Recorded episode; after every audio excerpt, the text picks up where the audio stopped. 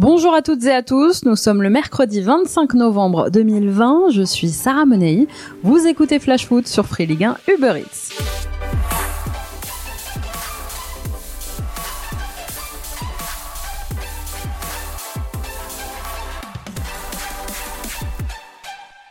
Ils ont perdu le ballon, il a récupéré au loin, au fond. C'est bien fait. C'est bien joué. Christophe Dominici est parti. Christophe Dominici a pris le ballon Il passer c'est- C'est français Et c'est de Christophe Dominici C'est un génie c'est extraordinaire Extraordinairement bien joué de la part de Fabien Galtier, un coup de pied dans la boîte, comme l'on dit. Un rebond favorable et Christophe Dominici qui surgit. Que c'est bien fait Nous n'aurions pas pu commencer cette émission sans rendre hommage à Christophe Dominici, la grande famille du rugby endeuillée aujourd'hui après l'annonce soudaine du décès hier après-midi de l'ancien joueur du 15 de France. Avec sa mort, plus que le rugby, c'est tout le sport français qui perd l'une de ses légendes, un joueur emblématique, un géant à l'énorme palmarès. Christophe Dominici avait 48 ans. Aujourd'hui, nous adressons toutes nos pensées à sa famille et à ses proches. Hier soir, Paris a décroché une victoire poussive, mais victoire quand même. Court succès 1-0 face au RB Leipzig. Pour son retour, c'est Neymar qui a marqué le seul but de la rencontre sur penalty. Pour le reste, le Brésilien est retombé dans ses travers, alternant provocations et roulades sur la pelouse du Parc des Princes. C'est un PSG peu convaincant qui a souffert et subi la domination de l'équipe allemande. Une victoire que certains sont même allés jusqu'à qualifier de hold-up. Un chiffre, 75,7, Paris n'a réussi que 75,7% de ses passes hier soir, son plus faible pourcentage dans un match de phase de groupe de Ligue des Champions sous l'ère QSI. Alors, interrogé sur la fébrilité affichée de son équipe, c'est un Thomas Tuchel passablement agacé qui s'est présenté en conférence de presse après la Est-ce rencontre. que vous avez trouvé un joueur de cette dernière quatre aujourd'hui? Mais j'ai l'impression que vous demandez toujours les mêmes choses. Et c'est toujours les mêmes questions. Vous pouvez, vous pouvez poser cette question dans la vestiaire, si vous avez des, couilles de faire ça. Parce qu'il y a des joueurs, ils sont morts, morts. Ils ont donné tous. Donné tous. Donné la cœur, donné tous physiquement. Et je suis fatigué. Je suis fatigué de, de, de, de, répondre toujours des, attentes de vous comme ça. Fatigué. Si vous avez le courage, vous pouvez prendre cette question à, la vestiaire. Vous trouvez des gars qui sont finis. Donnez tous. Donnez tous. Ce soir, c'est Marseille qui affronte le FC Porto pour le compte de la quatrième journée de phase de groupe de Ligue des Champions. Après trois défaites en trois journées, les Marseillais ont à cœur de montrer un tout autre visage et de ne pas enregistrer un nouveau revers qui resterait dans les annales de la compétition. Pour donner un sens à cette campagne, pour leur retour tant attendu en Champions League, les Marseillais, privés de Ligue 1 le week-end dernier, ont eu trois semaines pour préparer ce choc face aux Portugais. Ce soir, André Villas-Boas peut compter sur un groupe quasiment au complet. Seul Nemanja Radonic, blessé à la cuisse en sélection avec la Serbie, manque à l'appel. Tous les autres sont sur le pont. OM Porto, coup d'envoi à 21h.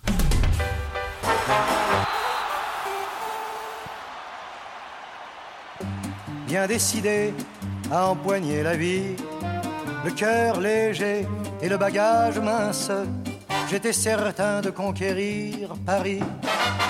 Chez le tailleur le plus chic, j'ai fait faire ce complet bleu qui était du dernier cri. Les photos, les chansons et les orchestrations ont eu raison de mes économies. Je me voyais déjà en haut de l'affiche. Comme le disait le grand Charles Aznavour, il se voyait déjà peut-être en haut de l'affiche. On parle souvent d'eux comme si on avait du mal à digérer, comme si on avait du mal à tourner la page d'une histoire d'amour qui, comme souvent, a mal fini. Eux, ce sont les anciens gamins de la génération 87, celle que l'on présente souvent comme la plus talentueuse du foot français. À une époque, ils ne faisaient qu'une bouchée de l'Espagne de Piqué et de Fabregas ou même de l'Allemagne de Boateng. Mais voilà, le temps a passé et ils n'ont pour la plupart pas su confirmer à 20 ans les espoirs placés en eux à 17. Aujourd'hui, ce ne sont plus des gosses, mais des trentenaires, des pères de famille, au parcours de vie bien différents les uns des autres. Un point commun tout de même, la plupart ne fait plus rêver sur les terrains de foot. Alors 15 ans après leur titre de champion d'Europe U17, où sont donc passés les prodiges annoncés de cette génération? Maxime Masson est allé à la rencontre de ces joueurs et de ceux qui à l'époque les ont vus éclore, ceux aussi qui les ont vus chuter. Son livre 1987 Génération sacrifiée est officiellement sorti hier aux éditions Exuvie. Maxime est avec nous aujourd'hui. Salut Maxime. Bonjour. Comme le nom de ton livre l'indique, Maxime, c'est un travail consacré donc à cette génération fantasmée, une génération très talentueuse, composée de destins tous assez différents les uns des autres. Karim Benzema, Atem Ben Arfa, Ahmed Yayaoui, Jérémy Ménez, Samir Nasri, ce sont les noms les plus connus, mais il y en a une quinzaine d'autres joueurs, on va y revenir. Déjà, comment t'es venue l'idée d'écrire sur le sujet? Bah, Moi, c'est une génération avec laquelle j'ai grandi. Euh, je suis légèrement plus, plus jeune qu'eux, donc euh, ils ont été peut-être en partie mes premiers modèles quand j'étais jeune euh, mauvais footballeur euh, dans ma jeunesse.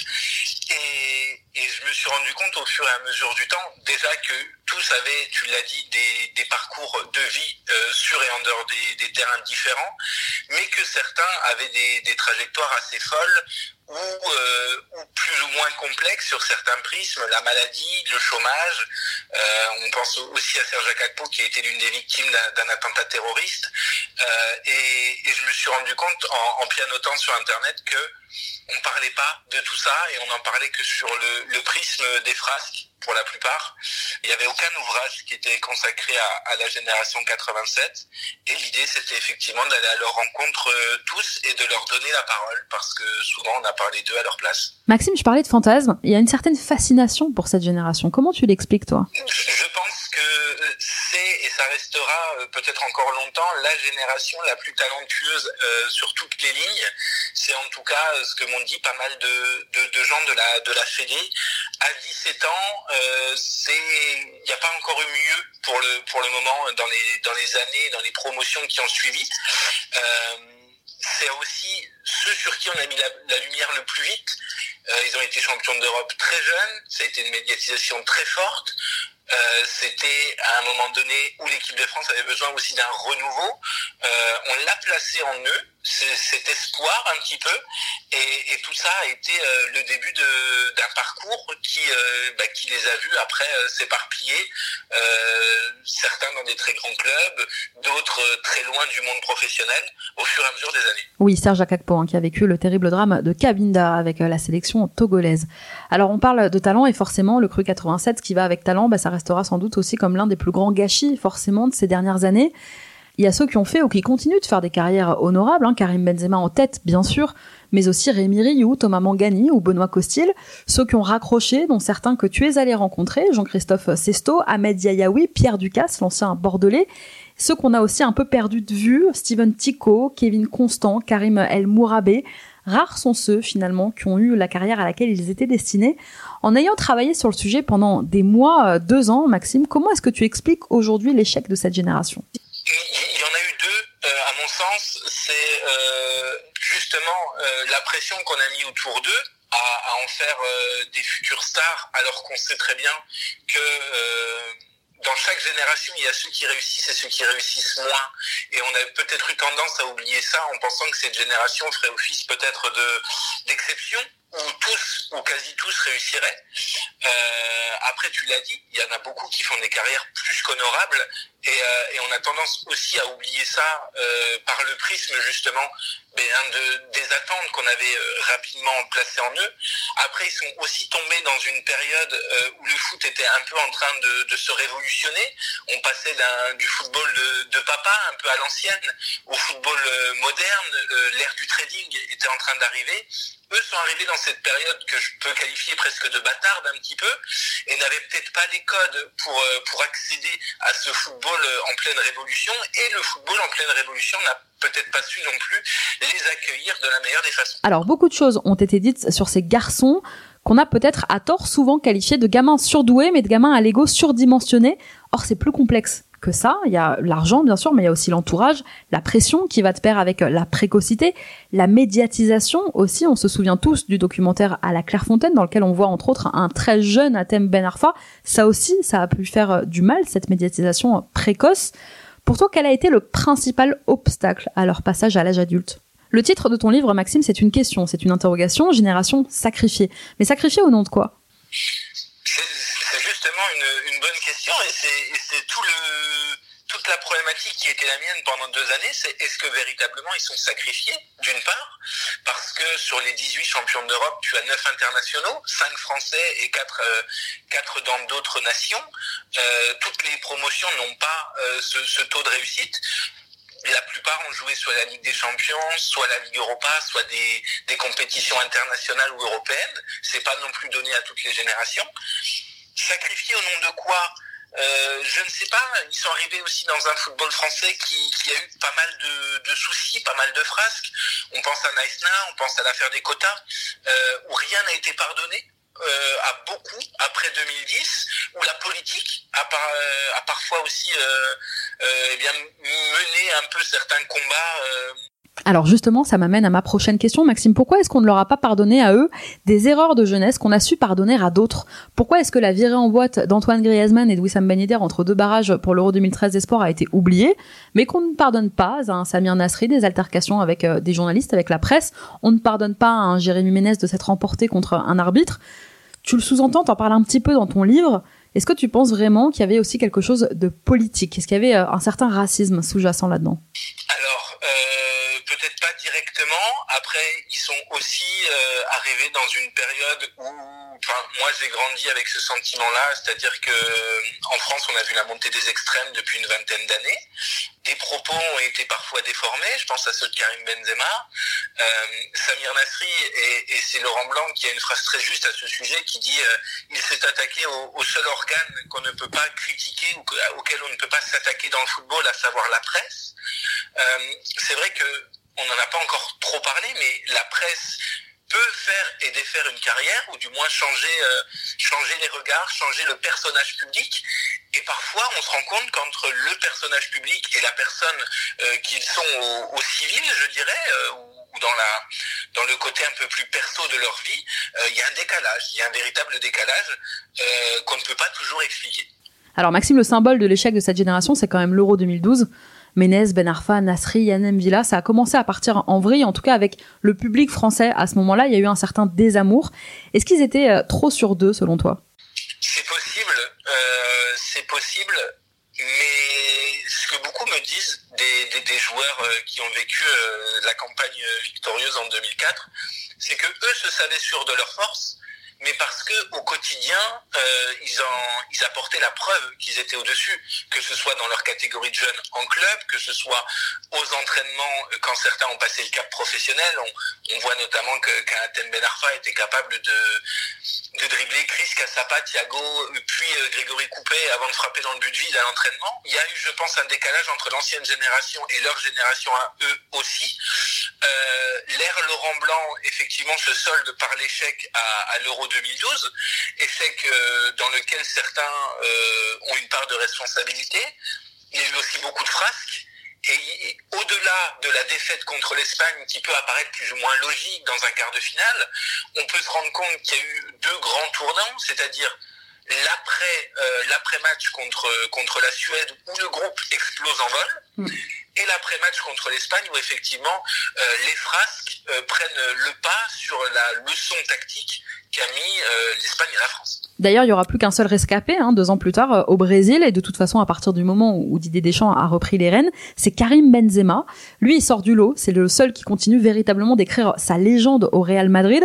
Pourtant, c'était peut-être pas le plus talentueux au départ, on parlait pas forcément de lui, on parlait beaucoup d'Atem Ben Arfa notamment, mais c'est Benzema qui a véritablement percé avant d'avoir ses problèmes évidemment avec le sélectionneur qu'on lui connaît, mais qu'est-ce qui a fait que lui s'en soit sorti? Selon toi, qu'est-ce qu'il avait de plus que les autres? Est-ce qu'il était mieux encadré, Benzema?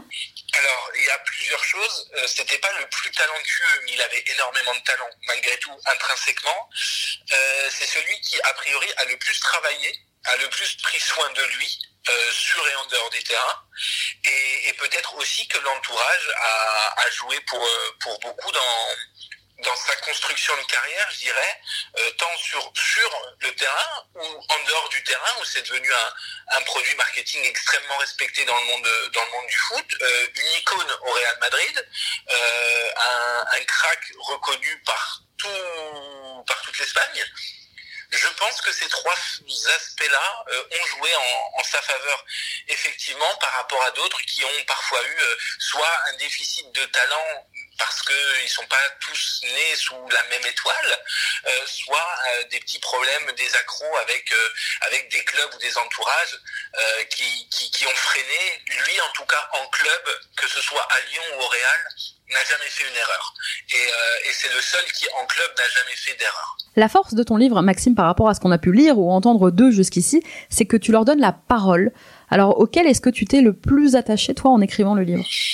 Ils, sont tous attachants et ils m'ont tous permis d'avoir un regard différent sur ma manière de consommer le foot et, euh, ma manière de, de, raisonner à propos des joueurs euh, au quotidien. L'un des témoignages les plus attachants, c'est peut-être celui de Steven Tico. C'est euh, l'un de ceux qui se livrent le plus et qui, qui ouvertement euh, parle le plus de ses failles, euh, notamment de, l'aspect psychologique, des décalages entre les attendus d'un garçon de 16 ans et, le quotidien d'un homme de, de, 32 ou 33 ans maintenant. Euh, il y a une phrase très forte qu'il m'a dit un jour, il m'a dit, j'ai l'impression qu'on m'a volé ma vie. Et c'est très délicat derrière, euh, mais à la fois très plaisant, d'essayer de raconter au mieux, avec le plus de, pédagogie et le plus euh, de, bienveillance possible, euh, ben les carrières de, de, ces joueurs et ce qu'ils ont pu ressentir à certains moments de, à certains moments de celle-ci, avec parfois des bons moments, mais parfois des, moments de, doute ou de grande tristesse. Alors justement, tu me parles de Steven Tico comme dans l'entretien qui t'a particulièrement marqué. Lui te dit qu'en regardant aujourd'hui dans le rétro, il y a de la nostalgie bien sûr, mais il y a du regret aussi.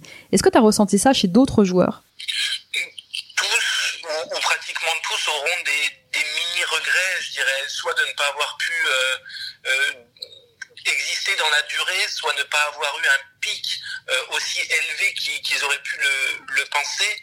Euh, malgré des accomplissements pour certains, je pense qu'il y aura toujours une part de une part de regret. On pense notamment à Jean-Christophe Sesto qui lui euh, s'est vu faucher son rêve quelques semaines après le championnat d'Europe sur décision médicale qui qui sera qui sera derrière deux ans plus tard contrebalancée par une contre-expertise.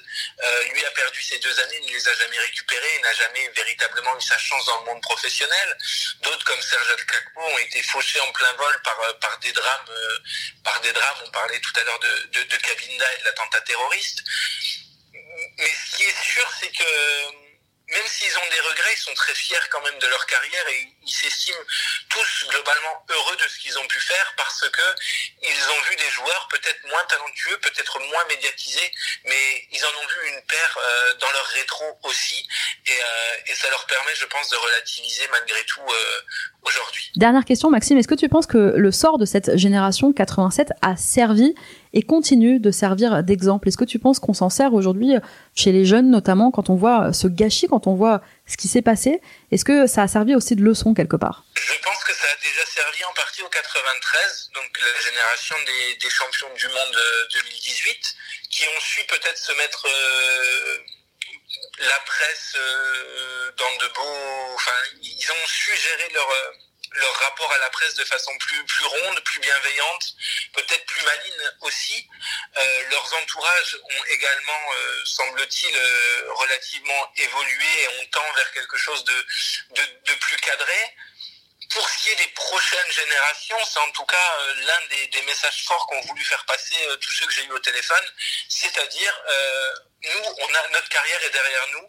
Si on communique aujourd'hui, c'est peut-être pour des raisons personnelles, mais c'est aussi pour que notre message euh, et, et, ce qu'on a pu faire avant servent, que les plus jeunes générations ne connaissent pas euh, potentiellement euh, nos les galères qu'on a connues et puissent passer au mieux les obstacles qui mènent à la vie de, de footballeur professionnel sur la longueur. Bon alors tout n'est pas de la faute de la presse non plus. On est d'accord, on est d'accord. Euh, c'est jamais ni tout, ni tout blanc ni tout noir de, de, chaque côté. 1987, génération sacrifiée. Ça fait un beau cadeau de Noël. C'est sorti hier aux éditions Exuvie.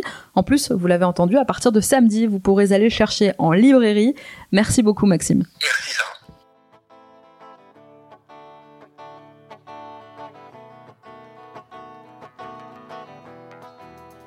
Et puisque décidément 2020 a décidé de ne pas nous laisser tranquilles, c'est une autre légende, le mot est faible, qui nous a quittés.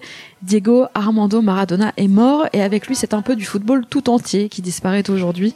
El Pibe de Oro venait de fêter ses 60 ans, la fin d'une vie de foot, d'une vie d'excès. Comme le chantait Manu Chao, Maradona vivait à mille à l'heure, se sentant parfois prisonnier d'une cage dorée. Maradona aura su faire vibrer toute une génération. Plus qu'un pays, son pays, plus que l'Argentine, plus qu'un continent, c'est le monde entier qui pleure Diego. Il est libre désormais. 25 novembre 2020, le roi est mort. Vive le roi.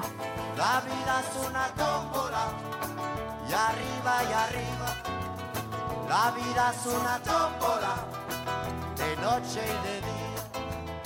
La vida es una tómbola y arriba y arriba. Si yo fuera Maradona.